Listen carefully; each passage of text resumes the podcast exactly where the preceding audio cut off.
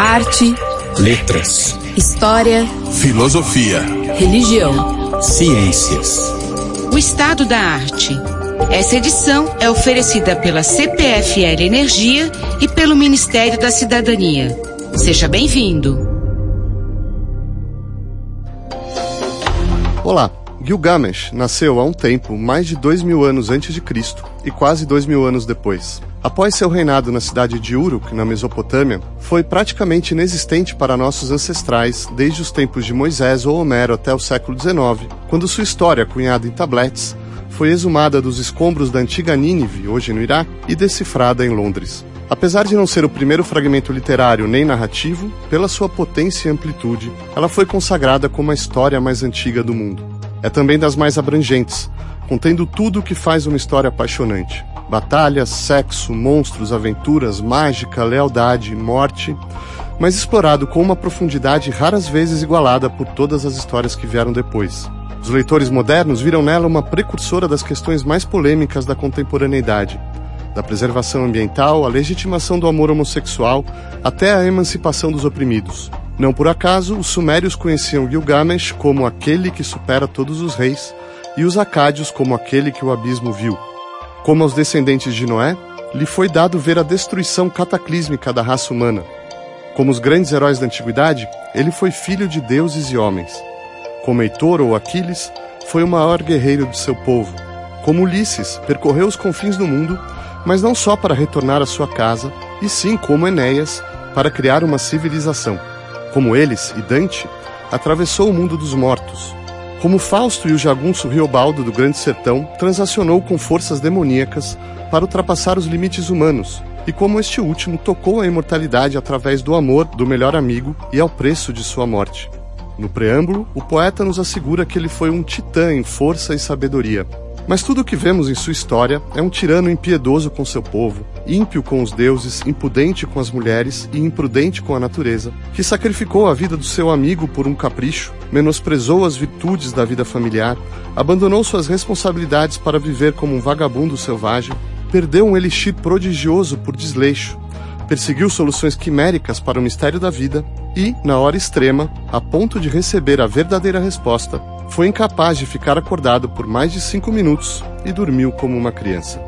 Para decifrar a epopeia de Gilgamesh, convidamos Jacinto Brandão, professor emérito de Letras Clássicas da Universidade Federal de Minas Gerais e tradutor da epopeia de Gilgamesh, Kátia Poser, professora de História da Arte da Universidade Federal do Rio Grande do Sul e coordenadora do Laboratório de Estudos da Antiguidade Oriental, e Marcelo Rede, professor de História Antiga da Universidade de São Paulo e autor de Família e Patrimônio na Antiga Mesopotâmia.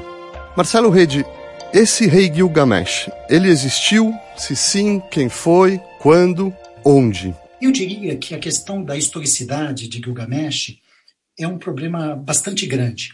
Mas eu responderia de imediato dizendo o seguinte: Gilgamesh não existiu historicamente num reino de Uruk por volta de 2600, que é lá onde nós deveríamos, a partir dos textos literários, situá-lo, pelo simples fato de que não havia reino sobre o qual reinar. Por que isso? Simplesmente porque a sociedade mesopotâmica, na primeira metade do século do terceiro milênio antes de Cristo, portanto entre 3000 e 2500, ela é organizada de uma outra maneira. Ela é organizada em torno de templos. São comunidades que se organizam em torno de seu Deus, que tem como expressão administrativa, gerencial, uma camada de sacerdotes, e, portanto, inexiste palácio, inexiste, eu diria até, Estado, porque o templo, essa estrutura que eu chamo de sociedade-templo, é uma estrutura que não é estatal, ela justamente milita, digamos assim, para usar os termos de Pierre Clastre, contra a formação de um Estado. Quando nós avançamos um pouco e chegamos por volta de 2500, 2400, começam a surgir grandes personalidades que nós poderíamos classificar como grandes homens. Aliás, muitas vezes os textos chamam literalmente dessa maneira: lugal, homem grande. São senhores de guerra, normalmente. Aí nós vamos começar a ter o surgimento de uma camada efetivamente ligada à guerra, não mais ao templo, e aí está a semente daquilo que vai se configurar no palácio. Mas isso é a transformação profunda, porque passa a história da Mesopotâmia em toda a sua extensão. É a transição entre uma sociedade templo e uma cidade-reino. É nessa cidade-reino que você tem efetivamente a figura do rei, a realeza, a dinastia, ou seja, tudo aquilo que é atribuído a Gilgamesh, lá em 2600, nós só vamos ter a partir de 2400 e, sobretudo, com a consolidação do Império de Akkad, em 2300. Aí nós vamos ter efetivamente uma situação histórica com uma cidade-reino que tem esses atributos nos quais, eventualmente, um Gilgamesh rei poderia existir. Mas justamente isso não ocorre antes. Logo depois, por volta de 2100, na terceira dinastia de Ur, o que, que nós temos? Nós temos um processo de centralização, embora esse período seja chamado de renascimento sumério, ele na verdade reproduz o esquema político-social da época de Akkad, organizado, portanto, em torno dessa cidade-reino. É verdade que há uma espécie de renascimento cultural. E é dessa época, por volta de 2100, que nós temos os principais textos sumérios que nós conhecemos. Os manuscritos são até um pouco mais tardios, inclusive aqueles que nós conhecemos do chamado ciclo sumério de Gilgamesh. Nós conhecemos cinco textos que tratam de Gilgamesh, que tratam de histórias relativas a Gilgamesh, que foram produzidas nesse momento. Foram produzidos com que intuito? Com o intuito de encontrar, falando muito rapidamente, uma ancestralidade da qual eles se julgam herdeiros da qual a cidade-reino, a dinastia, os monarcas de 2100, de 1900, se julgam os herdeiros legítimos. Então, grande parte dessa literatura cria uma ancestralidade régia, real, que não existe. Ela projeta no passado. Portanto, ela é, nós podemos dizer, em termos de uma pesquisa atual, uma projeção memorial, uma construção memorial. Gilgamesh é isso. Gilgamesh é um rei que é uma construção memorial. E é aí que está a sua historicidade, não num suposto Gilgamesh que nós teríamos de situar por volta de 2600. Perfeito. Agora, Jacinto, vamos. Você pode definir então quais eram as, as feições desse Gilgamesh? Quais eram. Qual era a figura? Porque a gente sabe que ele era objeto de, de cultos e você tinha uma série de lendas circulando. Quer dizer, a época em que, a, que o épico é composto pelo suposto autor Sinlek Unini, qual era essa figura do Gilgamesh que estava ali nesse ideário cultural uh, da Mesopotâmia? Bom, eu acho que como o Marcelo terminou, essa figura é um, um, uma figura de referência memorial que vinha sendo trabalhada já desde, pelo menos desde o século, objeto de literatura, pelo menos desde o século 21 antes de Cristo, os primeiros poemas são de um rei de. As primeiras referências né, literárias, do Shulgi, que era rei de, de Ur nessa época. Depois nós temos essa, esses poemas com episódios isolados. Na sequência que vem é que nós encontramos, então, já em Acádio, não em Sumério, as narrativas longas com vários episódios, retomando inclusive esses episódios que existiam em Sumério. O mais famoso, provavelmente, é, é a luta contra o Uaua em Sumério, ou Umbaba em, em Acádio, que era o guardião da, da floresta de, de cedros. Também o episódio do assédio, né, vou dizer da, de um jeito atual, do assédio de Star, da deusa Star, que propõem casamento ao Gilgamesh. Esses episódios eles vão formando essa figura de um herói que é polêmica, talvez toda figura de herói, pelo menos os bons heróis são polêmicos, né? Porque tem um lado de violência, tem um lado de força, tem um lado, você mesmo falou no início, né? A forma como ele como é descrito que ele, que ele atuava em úrquico excessivo. Aliás, o herói é sempre excessivo e tem o lado no caso da Vulgata, né, da versão clássica do Sinlek Unino, atribuída ao Sinlek Unino, tem essa aquisição de sabedoria. Que termina, então, nós podemos pensar que, com esse viés que esse poema tem, o poema aí do século, então, 13, 12 a.C., ele poderia ser incluído no grande conjunto chamado de literatura sapiencial do, do Oriente Próximo, né, de que há vários exemplos. No final, a, a, imagem principal que passa é essa imagem de, de sábio. Agora, também é uma figura profundamente ligada à cidade. A vida, o poema, ele, ele trabalha o tempo todo com isso. A vida humana plena, ela acontece na cidade. Quer dizer, então é um herói ligado à cidade, não é um herói de fora da cidade. Mesmo que ele ande pelos quatro cantos do mundo, o poema termina com a descrição de, de Uruk como, como comentou como ele havia começado. Perfeito. Kátia, então até para a gente poder explorar é, em detalhe cada um desses, desses temas e desses episódios, desse herói ou anti-herói, você poderia resumir para o nosso ouvinte o enredo, né, bem sinteticamente, para depois a gente ir por partes? Então, vamos tentar ser bem sintéticos, porque é uma história longa, não é? São mais de dois mil versos. Mas então, esse primeiro tablete, né, ele foi escrito então em pequenos, num suporte de argila, né? O primeiro tablete, ele vai apresentar o Gilgamesh como o maior dos reis e tem um, uma qualidade aqui muito importante. Gilgamesh é apresentado como sendo um terço divino e dois terços humano. Né? Então, isso é um dado importante. Ele é filho da deusa Ninsum com o rei, né, o lugar Banda. Ainda nesse início, uh, também se fala da criação do Enkidu, que seria, digamos, o, o antagonista do Gilgamesh nessa, nessa história, né? Enkidu, então, é criado por uma deusa, as mulheres são as responsáveis, digamos, pela confecção da, né, desses seres, molda na argila e o deposita na estepe, onde ele vive com os animais selvagens como um homem primitivo.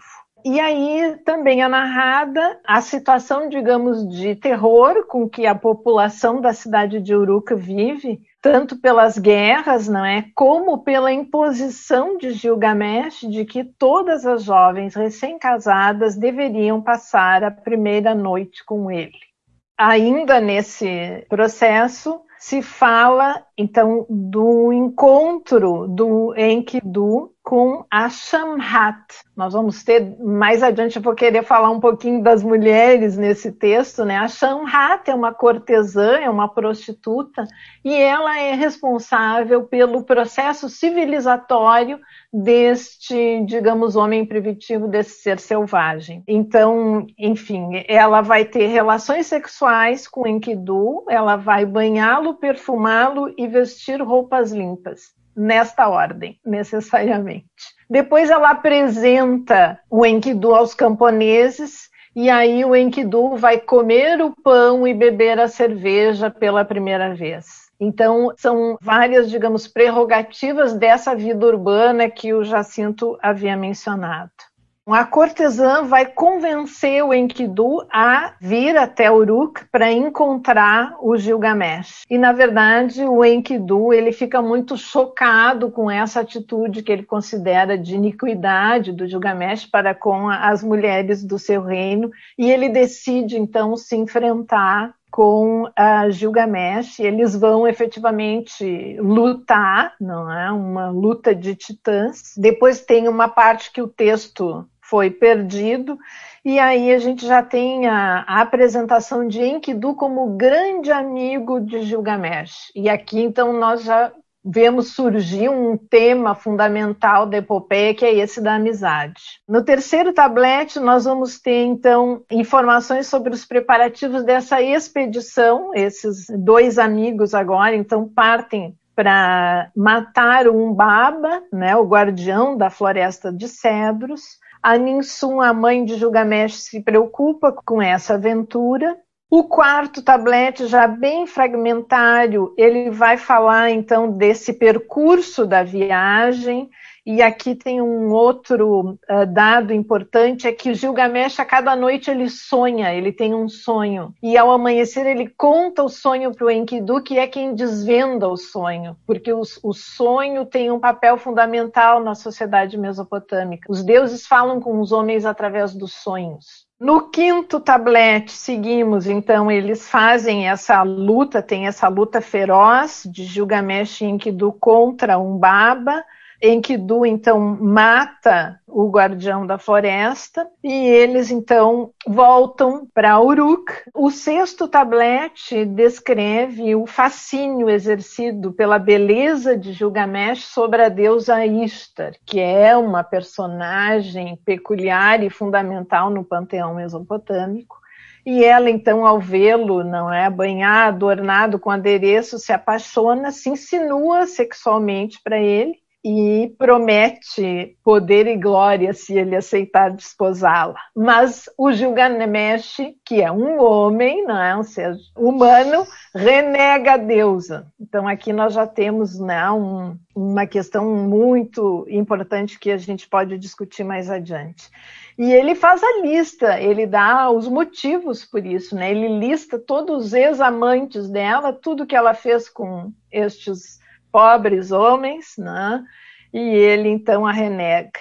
E ela, claro, fica muito insultada com isso e pede ao seu pai, o grande Enlil, que me envie à terra o touro celeste, uma criatura feroz, para destruir Uruk onde ela pensa então se vingar de Gilgamesh. Mas a artimanha não dá certo, porque novamente Gilgamesh e Enkidu se unem e eles matam o touro. Istar então se lamenta, lamenta pela morte do touro e chora. E Enkidu então ao assistir a cena, ele ainda, né, para tripudiar, corta uma pata do touro e joga no rosto da deusa. Um insulto maior que ele vai pagar um preço muito caro por isso. E é no tablete seguinte, o sétimo tablete, então, que é narrado o adoecimento e a morte de Enkidu mas ele tem consciência né, da doença e da proximidade da morte, então ele fica aterrorizado com isso. No oitavo tablete, nós temos a sequência da narrativa dos funerais e uma lamentação muito grande de Gilgamesh pela morte do amigo. O nono tablete, então, segue Gilgamesh chorando uh, o Enkidu, vagando desesperado na estepe. E é nesse momento que ele decide ir ao encontro de um personagem que é o Tanapstin, que seria, a gente poderia chamar do herói do dilúvio que se tornou imortal. Depois a gente linka isso com outro mito. É um outro relato, uma viagem encantada, habitada por seres mitológicos, e depois então de um longo e difícil caminho, Gilgamesh chega a um maravilhoso jardim. E aqui também é um outro tema que a gente pode depois trabalhar mais a questão do jardim no urbanismo oriental. O décimo tablete, então, ele vai encontrar a taberneira Siduri, como a guardiã desse jardim, ele vai estabelecer, enfim, um longo diálogo com ela e ela então permite e indica como chegar até o. Então Gilgamesh encontra o e ele pergunta, ele questiona sobre a questão da imortalidade, como pode o ser um homem e, portanto, imortal. E aí nós vamos ter, então, um, uma narrativa detalhada do dilúvio. Né? E a narração do Deus, a intervenção, desculpe, do Deus é, é para que a família que o Utanapistim sobrevivesse. Gilgamesh então tem que se submeter a essa prova, não é, de que ele consegue essa vontade de superar a morte, onde ele deveria então passar seis dias e sete noites sem dormir o que ele não consegue. Ele está para voltar muito desolado. E aí a esposa do barqueiro, Urshanabe, que, que é quem levou ele, a esposa que não é nomeada, é uma mulher que não é nomeada, ela fica consternada com a aflição do Gilgamesh e permite que lhe seja concedido um favor. Então Utanapishtim desvela para ele o mistério da planta da juventude, aquela que poderia prolongar a vida. E aí então ele consegue recuperar essa planta e quando eles estão voltando para Uruk, ele perde a planta. Jacinto tinha mencionado isso também, né? Ele se deixa novamente dormir, uma serpente rouba a planta. Ele se desespera mas então volta para Uruk com as mãos vazias. E o tablete então termina com a descrição dessa magnífica cidade. Né? E aí nós vamos ter a inserção desse décimo segundo tablete, que vai narrar uh, o que é a, a, a vida, não é, no mundo dos mortos, digamos assim. Certo, então você tem aí uma circularidade nessa história, né? Marcelo Rede, vamos começar a destrinchar então, fatiar esses temas todos uma das questões, eh, sendo uma, uma epopeia que tinha ali o seu valor pedagógico, né? Uma das questões que é abordada é a questão da ordem política e social. E você tem alguns contrastes nessa história. Primeiro, entre o Gilgamesh, que é apresentado no proêmio da história como um grande sábio, um grande soberano, mas logo no início a gente encontra um, um, tirano brutal e violento, né? E depois, ao longo da história, a gente vai é, se confrontar com esse outro contraste entre esse rei dois terços Deus, como disse a Kátia, o Gilgamesh, mais mortal. Você vai ter esse encontro com um rei antediluviano que recebeu a imortalidade, que é Utnapishtim. Você tem o rei dos deuses, né? Que que está ali coordenando um pouco essa, essa trama, essa essa ação. Então, assim, o que, que essa história dizia na época e nos diz hoje sobre a concepção é, babilônica da ordem é, política e social? Veja, a, minha resposta só pode ser na sequência daquilo que eu havia dito antes, no seguinte sentido: Gilgamesh são vários textos. O texto de Sinek Unini que nós conhecemos é um texto da Biblioteca de Assurbanipal, portanto, do século VIII, século VII, antes de Cristo, portanto, num contexto do Império Neo-Assírio. Mas a sua concepção se dá antes, nesses textos escritos em Sumério, lá na transição entre o terceiro e o segundo milênio. Portanto, falar dessa dimensão política de Gilgamesh implica e necessita uma contextualização, porque são contextos completamente diferentes. Então, falando do primeiro contexto, depois a gente pode avançar, o que, que esses textos sumérios concebem? Eles concebem várias histórias de heroicização, eles atribuem a realeza. Gilgamesh é construído como um rei. Ele é uma figura extremamente ambígua, porque, como a Kátia narrou, ele concentra na sua pessoa desde a opressão sobre a população de Uruk, até mesmo o assédio, eu diria até o estupro, o direito de primeira noite, como se diz, é? em relação às esposas, antes mesmo que os maridos a conheçam, como nós dizemos. É? Então, você tem um primeiro elemento que é extremamente é, opressivo, mas, ao mesmo tempo, você tem um herói capaz de fazer coisas espetaculares, coisas é, sobrenaturais, sobre-humanas, justamente por conta dessa sua ambiguidade. Então, nós temos aí uma heroicização desse personagem que vai justificar, de uma certa maneira, esses primeiros conglomerados régios, dinásticos, essas primeiras cidades-reinos que vão surgir no final do terceiro milênio e no começo do segundo milênio. Além disso, você tem, de outro lado, esse trajeto que faz com que Gilgamesh, particularmente na epopeia, saia dessa posição mais negativa em relação à realeza e transite para uma espécie de processo de conhecimento dos seus próprios limites, daquilo que é o excesso que no começo ele praticava contra a sua própria população e que impõe a ele o limite do mortalidade. Por isso é que eu digo sempre que Gilgamesh, falando da epopeia, é o resultado final de um processo extremamente longo e complexo de produção de um texto. E nesse processo longo e complexo, nós temos o afluxo de pelo menos duas correntes. De um lado, uma corrente que criticava a realeza, que procurava impor limite à realeza, como nós tínhamos, aliás, em outros textos, toda a tradição referente aos reis de Akkad, por exemplo, não é? sobretudo Naransin, que é pintado em cores extremamente negativas. Por outro lado, você tem um texto que justifica e até mesmo egoiciza esse ancestral real, esse ancestral régio. Portanto, não é preciso pensar a epopeia, que é o produto final desse trajeto de manuscritos, né, de várias histórias que foram sendo confeccionadas, como uma obra uh, que tenha uma homogeneidade, que tenha uma, um sentido unívoco. Ela guarda dentro de si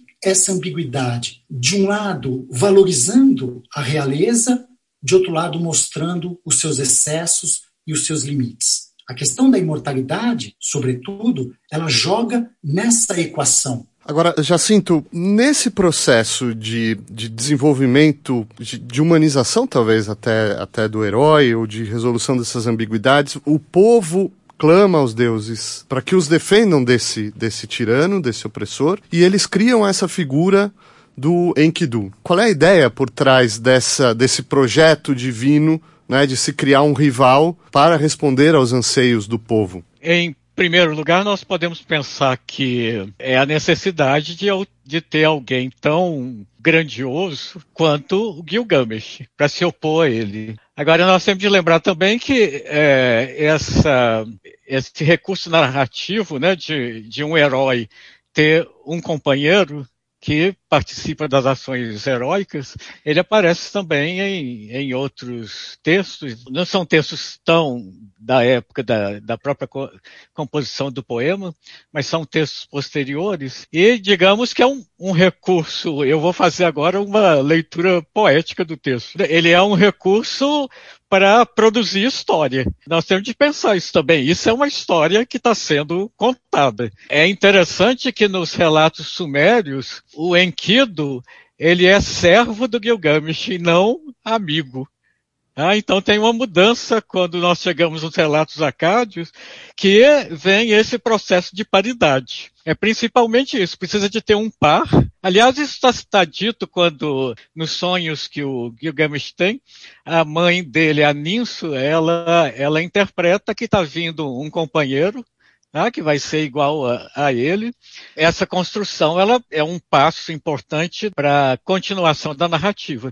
No primeiro momento, o papel do Enkidu é ser o par do Gilgamesh. Indo mais a, a um pouco, como a Kátia narrou, vem esse, esse contraponto né, do homem primitivo, do homem selvagem, que vivia junto com os animais e que ele vai passar pelo processo de humanização, que é uma, um, digamos, contraponto pela, pelo contrário. O Gilgamesh é o máximo do civilizado, o Enkidu é aquele homem selvagem. Depois que eles se confrontam, e a luta é muito importante, isso também é uma, é uma passagem narrativa que, que a gente encontra também em outras, em outras histórias, né? É, basta lembrar a luta de Jacó com o anjo, quer dizer, isso é um processo que dá um passo na mudança de uma determinada personagem.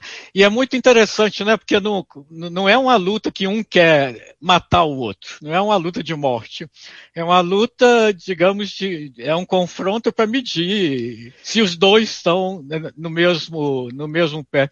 Tem uma comentadora que diz uma coisa muito interessante. Ela fala que essa luta é como pátio do colégio, quando tem dois meninos que são os maiores amigos, brigam, brigam, brigam, e aí depois saem abraçados de novo. Quer dizer, aquela luta é, é, é uma luta. É, não, é, não é uma luta esportiva, mas é essa luta de, de medir forças com uma, uma perspectiva que não é de morte. Agora, o, o Enkidu a paridade está no processo da, da ida à floresta de cedro, a forma como os dois terminam por matar o, o Umbaba, né? Gilgamesh corta a cabeça, o Enkidu está lá em volta. Depois com o touro do céu, tá? O Enkidu segura o touro, o Gilgamesh enfria a faca na, no pescoço. E a grande surpresa é a morte do Enkidu. É, eu acho que tudo isso leva para esse ponto, porque é, é, vai produzir a mudança principal tá, do herói, que é essa, essa consciência da, da mortalidade, ele sendo humano, mesmo que seja só um terço, ele está sujeito a esse, a esse fim, a, essa, a isso que os deuses, né, que os deuses decretaram para os homens, seguraram a vida em suas mãos e deram a morte para os homens, que, é, que são as palavras do Utnapishtim quando ele está é, se expressando com, com Gilgamesh. Agora, Jacinto, justamente, você tem um encontro com um outro, você tem um, um, sentimento de paridade, se desenvolve dali uma, uma amizade, talvez até uma, uma relação amorosa entre os dois, e eles partem para essas aventuras. Qual é a motivação para eles irem atacar esse monstro, um baba? O que eu estou querendo chegar é, isso é um exemplo de ubris ou de transgressão da ordem divina, do, do humano ultrapassando os seus limites e que por isso vai ser punido e por isso vai, é, vai levar o Gil, Gilgamesh e o próprio Enkidu a, a encontrarem a morte, a mortalidade, a finitude? Tem, é, é, a, a tabuinha 2 é, é, muito, é muito fragmentada, mas tem um verso que é muito importante, que quando eles estão conversando sobre essa, essa expedição à floresta de cedros, tem um verso que diz assim, é, tudo que o homem faça é vento. Isso é uma formulação muito oriental, porque o vento significa uma coisa vã. Quer dizer, tem uma ideia de que realizar ações heróicas, isso seria uma possibilidade de, de, de sair dessa, desse limite, digamos, né, que é, que é próprio da, da humanidade. No poema sumério, essa decisão para a expedição, ela acontece depois que o Gilgamesh vê um cadáver passando pelo rio. Essas coisas estão dando a ideia né, de que existe uma, uma percepção do limite do humano e realizar uma ação heróica é passar desse limite. Agora, é interessante, né? Porque passando do limite vem as consequências. Então, uh, nós não temos na, nos textos, nem Sumero nem Acádio, né, a razão da, da doença e da morte do Enkidu. Nós encontramos isso numa tradução do poema para o Itita. Então, o que se diz nesse, nessa tradução poetita é que os deuses se reuniram em assembleia, a ofensa contra Estar está contando, naturalmente, mas também a morte do, do Umbaba. Umbaba é protegido pelo deus Enlil.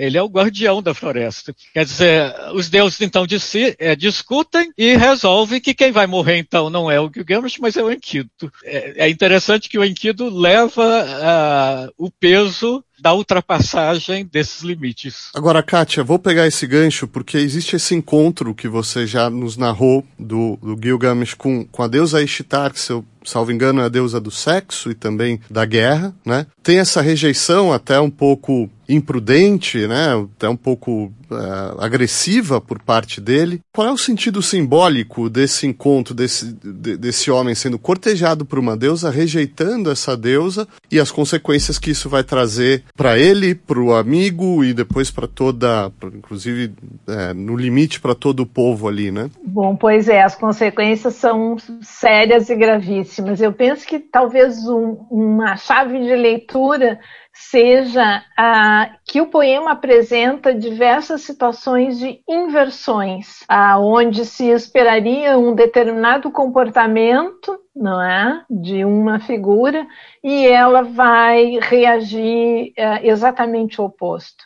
Então, Ishtar é uma mulher, é considerada a deusa mais importante do panteão mesopotâmico, e ela tem esse caráter, ela está associada, na verdade, isso era o resultado de três, de um, é uma associação de três divindades diferentes, né? A deusa do sexo, a deusa da guerra e uma deusa estelar, o planeta Vênus, né? Representação de Ishtar também.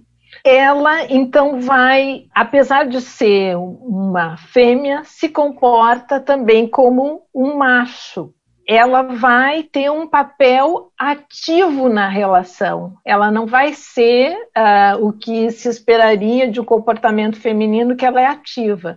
Ela se interessa pelo, pelo Gilgamesh, ela faz propostas sexuais uh, e de casamento, não é? E ele conhece, digamos, o histórico dela e a sua relação com os homens. Então, ele vai a, a rejeitar por conta disso. Então, assim, de novo, nós temos aqui uma outra inversão. Como um mortal se atreve né, a rejeitar uma deusa, e não é qualquer deusa, é uma, uma deusa uh, importante. Ishtar, ela é considerada em, vários textos religiosos como uh, essa, digamos, ela está associada à figura da prostituição. E aí, então, nós, nós podemos fazer, digamos, essa associação, esse link com a Shamhat, a cortesã, aquela lá do início, responsável pelo processo civilizatório do Enkidu, são ah, mulheres que estão associadas. Então, são mulheres que, de certa forma, elas têm independência, elas são trabalhadoras, assim como a Siduri, é uma taberneira, uma mulher independente que tem profissão, a Shanhat também, né? Ser prostituta é uma profissão. Então, elas apresentam, digamos, essa, um comportamento que não seria esperado para a figura feminina. Na própria epopeia, nós vemos a importância da família, da relação com as crianças, por exemplo. Essas mulheres, elas rompem com esse padrão normativo. Então, eu, eu penso que é uma ideia interessante aqui de se pensar. Marcelo Rede, você tem um corte na história que é justamente com a morte do Enkidu, dizer, coloca o Gilgamesh diante da morte do amigo, a cena é narrada com, de maneira muito gráfica, ele vê um verme saindo do nariz do, do cadáver do amigo e decide partir em busca da imortalidade, tentando solucionar o problema da, da morte, né? E nisso vai até o, os confins do mundo e encontra essa figura Utanapistim, que sobreviveu ao dilúvio, né? E ganhou com isso a imortalidade. Agora, essa revelação do dilúvio, né? O que que isso exprime sobre a, a concepção babilônica da providência divina e sobre os destinos as origens e os destinos da civilização e do cosmos, quer dizer, você tem todo aí um, um universo de, de implicações, né, que diz respeito a toda a humanidade. Eu penso que antes mesmo do Gilgamesh, desse mito fazer parte dele, esse mito, aliás, do dilúvio, ele é praticamente uma cópia de um outro poema que nós conhecemos, Atrahasis, que narra praticamente da mesma maneira, e quando nós temos a epopeia ninivita, essa é a fonte, certamente, desse, desse mito do dilúvio. Eu costumo tratar o mito do dilúvio como uma espécie de contraponto dos mitos de criação. Os mitos de criação supõem a organização do cosmos, a cosmologia dos deuses, do universo, a antropogonia, a criação do homem. Elas são narradas, tanto uma como outra, de maneiras diferentes nas tradições mesopotâmicas, não existe uma narrativa unívoca. Os deuses criaram o homem, a humanidade, o homem nesse sentido, mas há sempre alguma coisa que paira que é a finitude, que é a possibilidade da reversão, que é a possibilidade de tudo ser destruído. O dilúvio representa isso. O dilúvio representa um arrasamento completo de toda a criação dos próprios deuses, que muitas vezes, em alguns textos, chega a chocar os próprios deuses. Os deuses se veem numa situação desesperada, em alguns textos, quando o dilúvio ocorre.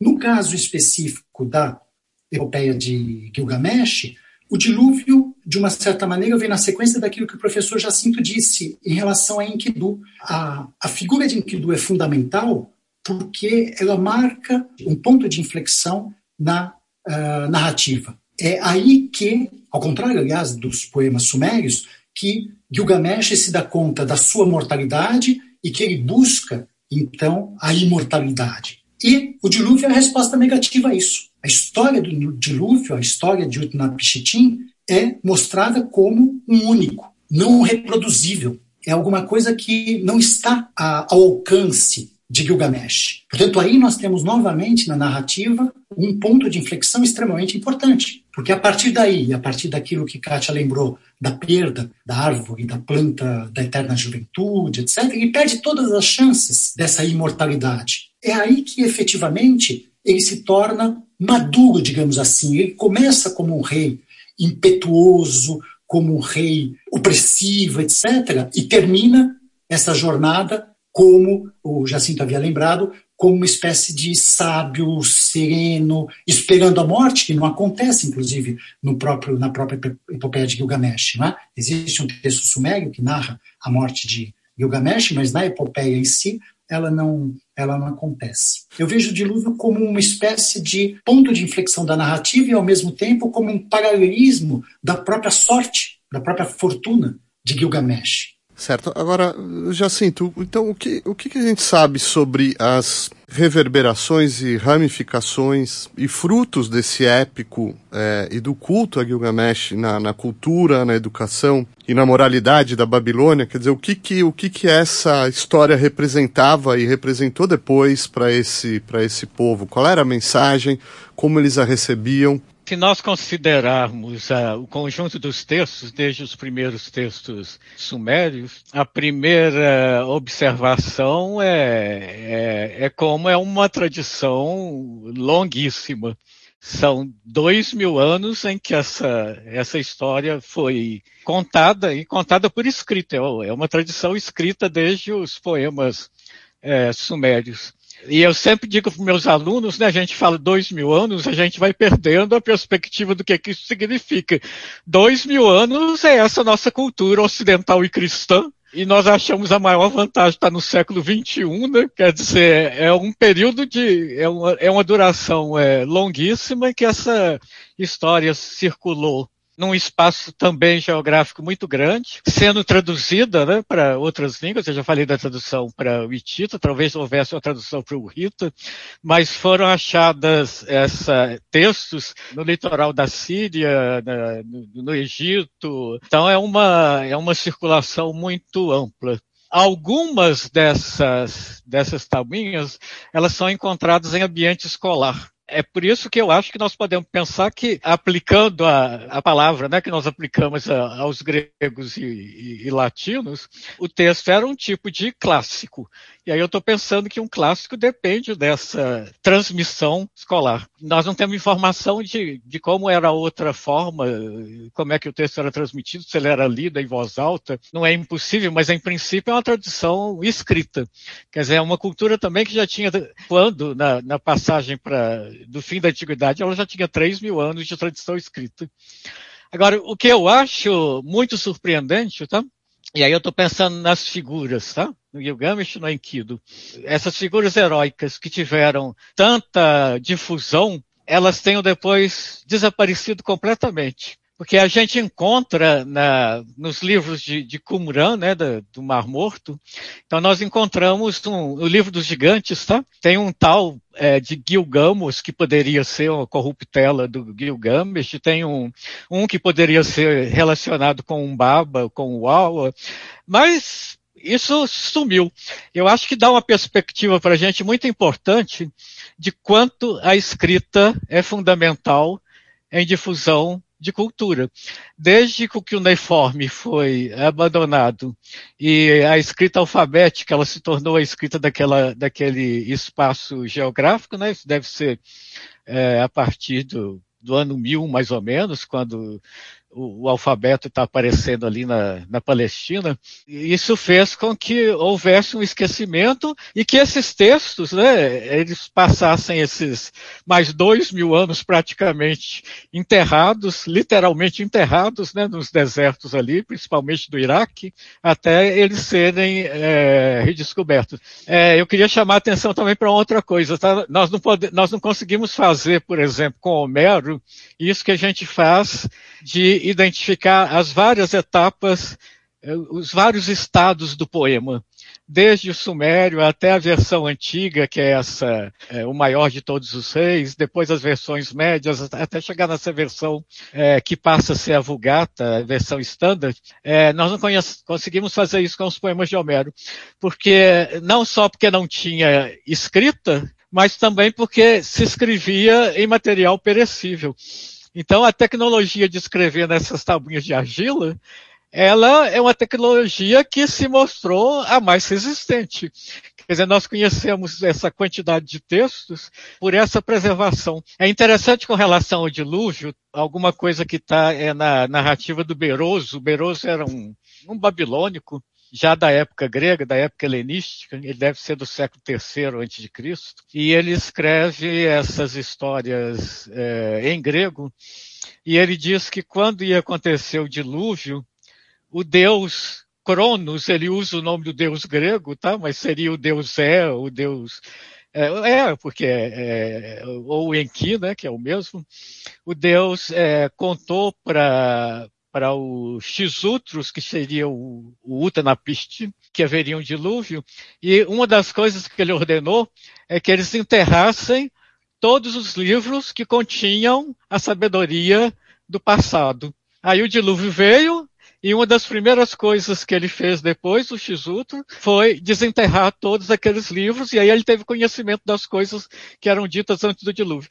Eu estou dizendo isso para mostrar como essa perspectiva da importância do texto escrito, a importância desse material mesmo, existia de uma forma muito forte nesse contexto todo sumério, nesse contexto mesopotâmico. Agora, Marcelo Rede, antes da gente, antes desse eclipse da redescoberta por si só fascinante no século XIX, uma pergunta sobre a, a reverberação do texto ou das histórias no universo semítico e eventualmente no universo grego. A gente tem, no mínimo, um, um paralelismo impressionante aí do, do, dilúvio, mas existem vestígios de outros, é, de outros encontros ou de, de, repercussões desse texto em obras que a nós são mais familiares, como a Bíblia, e depois também é, todo os, os, ciclos épicos gregos, Homero, quer dizer, eles foram de alguma maneira influenciados por esse texto? Existe vestígio disso?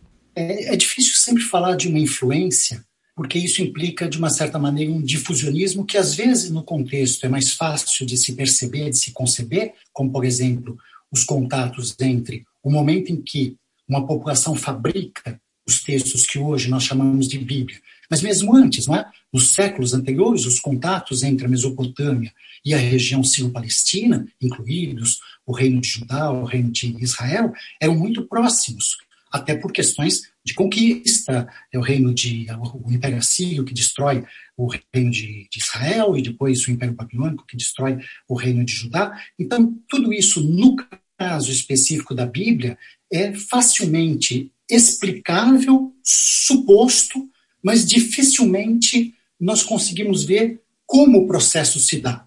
Agora, quando você faz uma comparação minimamente textual o caso que você citou é clássico, porque no caso do Gilgamesh, a influência mais direta foi justamente sobre a narrativa do dilúvio em Gênesis capítulos 6 a 8. Então você tem os mesmos tópicos, organizados da mesma maneira, exatamente na mesma ordem, inclusive com particularidades extremamente interessantes. Por exemplo, é único, a única passagem da Bíblia em que nós vemos uma forma de sensorial no sacrifício, no momento do sacrifício, uma forma tão sensorial de Yahvé. É, se diz, depois do dilúvio, que ele, é, ele sorve a fumaça ou os odores, né, o perfume do uh, sacrifício apresentado por Noé. Exatamente como isso aparece no Atrahasis e no Gilgamesh. Em nenhum outro momento da Bíblia, uh, Deus aparece tão sensual em termos olfativos, não é?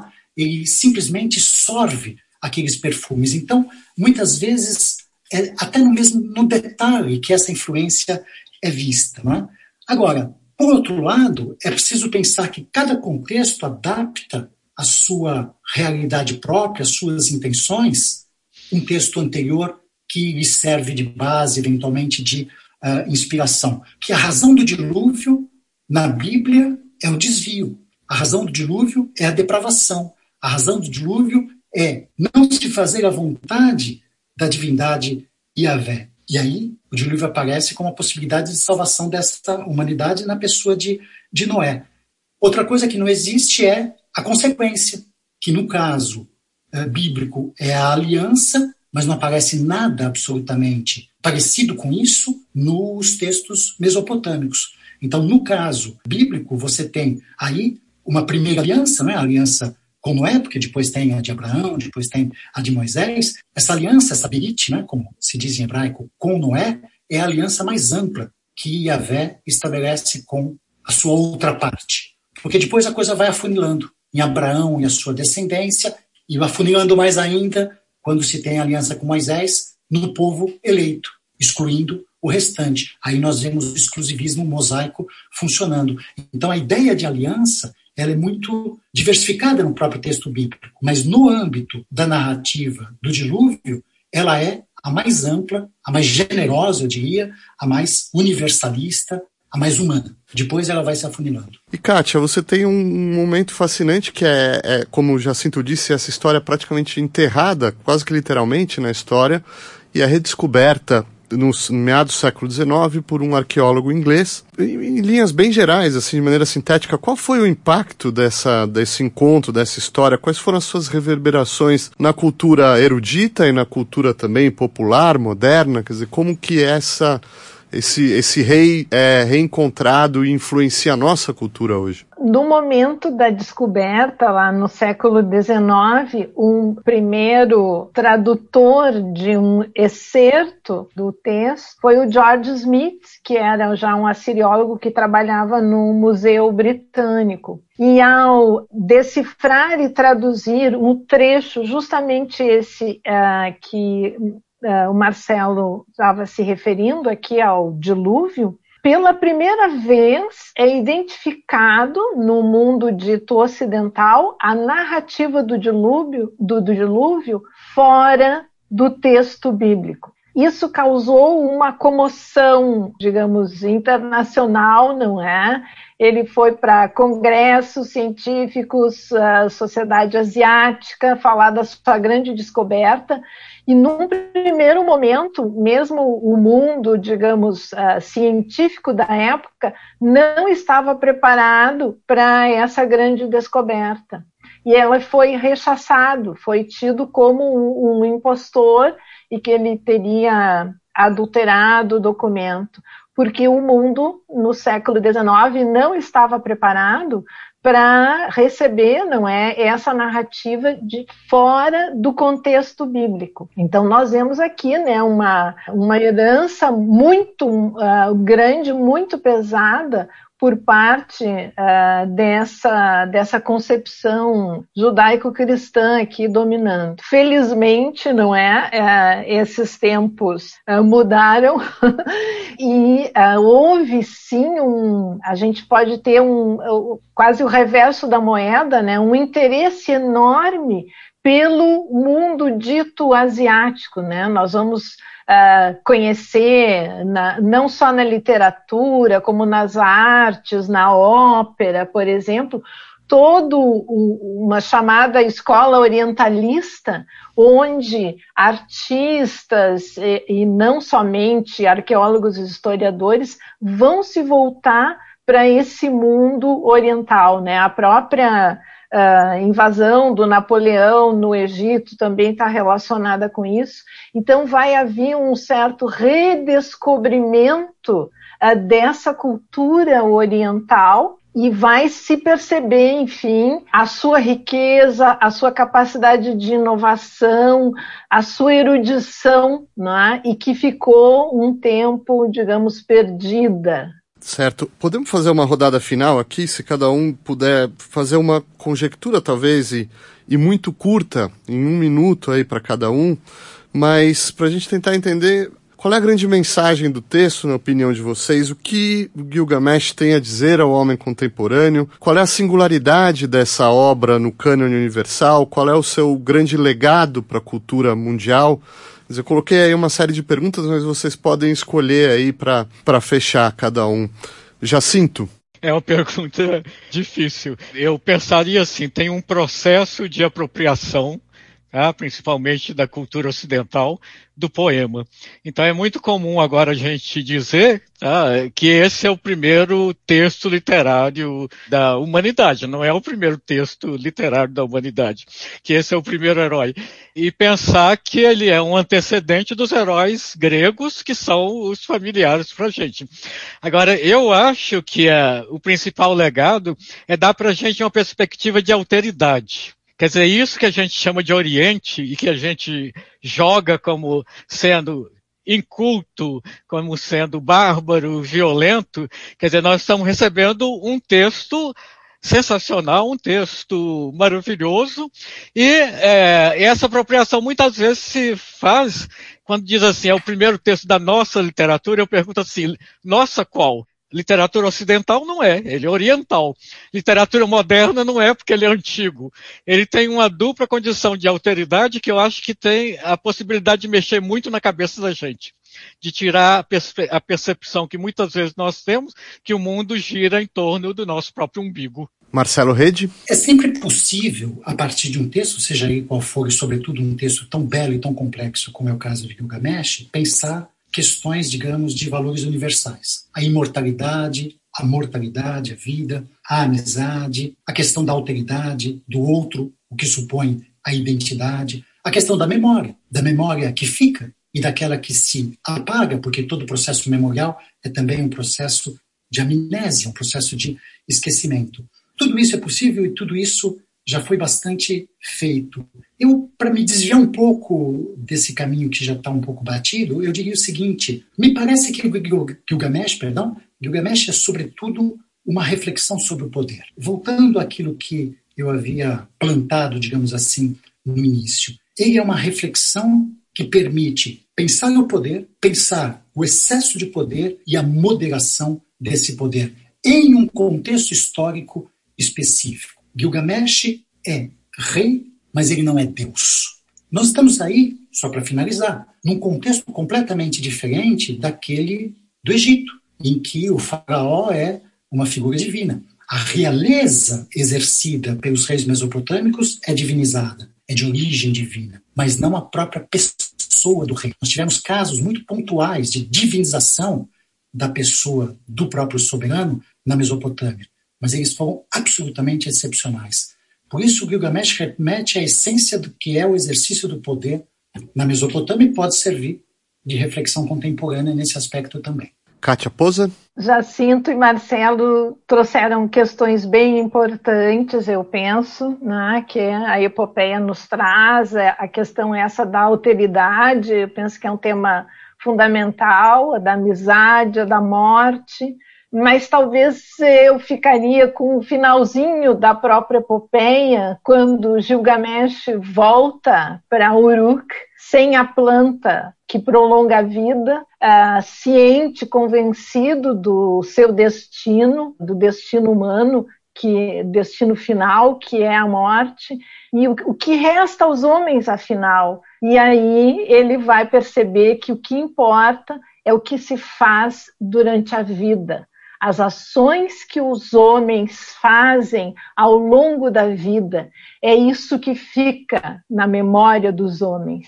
Então é importante que as pessoas vivam pensando nisso. O que elas construíram de bom e de bem para os outros é o que vai ficar. É essa a herança do homem. Então fica aí para o nosso ouvinte essa mensagem final. Foi fascinante. Obrigado, Jacinto Brandão. Obrigado, Kátia Poser. Obrigado, Marcelo Rede. Obrigado por ouvir e até a nossa próxima edição.